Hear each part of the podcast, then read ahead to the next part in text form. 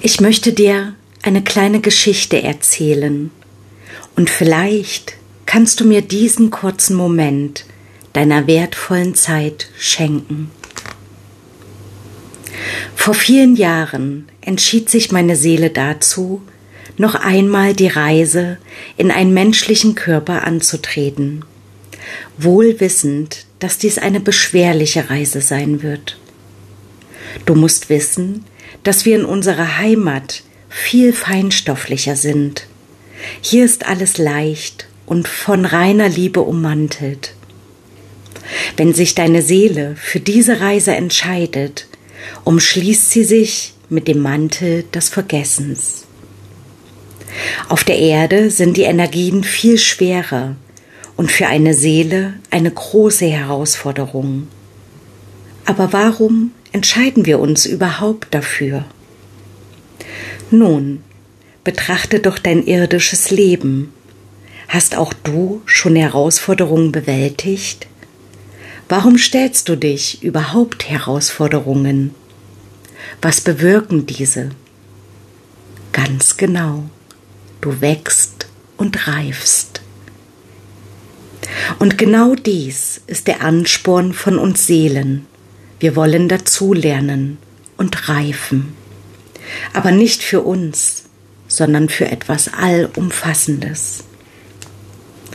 Der Mantel des Vergessens hatte auch mich umschlungen, und so waren die ersten Jahre in diesem Körper sehr irritierend für mich. Der Name, welchen mir meine Eltern gaben, fühlt sich bis heute nicht richtig an. Er klang zu hart für meine Sinne. Schon in jungen Jahren konnte ich das Leid und den Schmerz der Menschen um mich herum spüren. Es war manchmal so unerträglich, dass ich mich in meine eigene Welt zurückzog. Hier war ich sicher. Alles erschien so lebendig.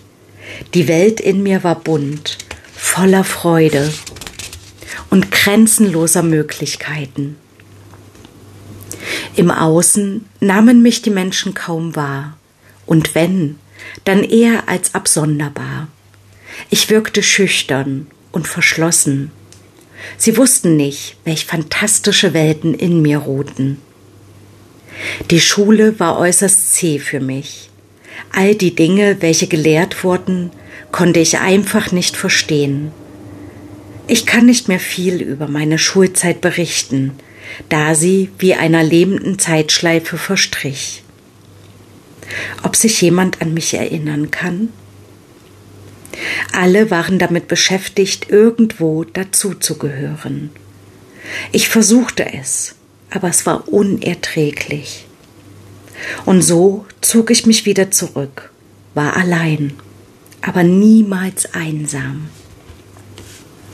Erst jetzt, nach so vielen Jahren, verstehe ich, dass ich nicht absonderbar bin und niemals war. Ich hatte lediglich die Anbindung an unser wahres Zuhause niemals gänzlich verloren. In meinem Herzen ruhte die Wahrheit.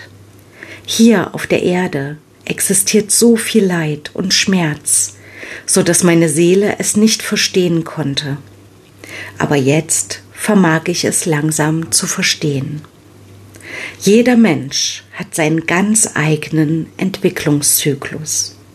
Manch eine Seele hat noch nicht die Erfahrung durchlebt, Jezorn, Eifersucht, Gier, Geiz oder ähnliches zu durchleben.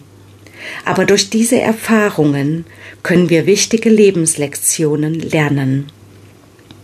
Hast du schon einmal einem anderen Menschen Leid zugefügt und es irgendwann bereut? Ist es nicht Schmerz, den du dann fühlst? Würdest du nach dem Erkennen, welch Schmerz du durch eine Handlung zugefügt hast, würdest du noch einmal so handeln?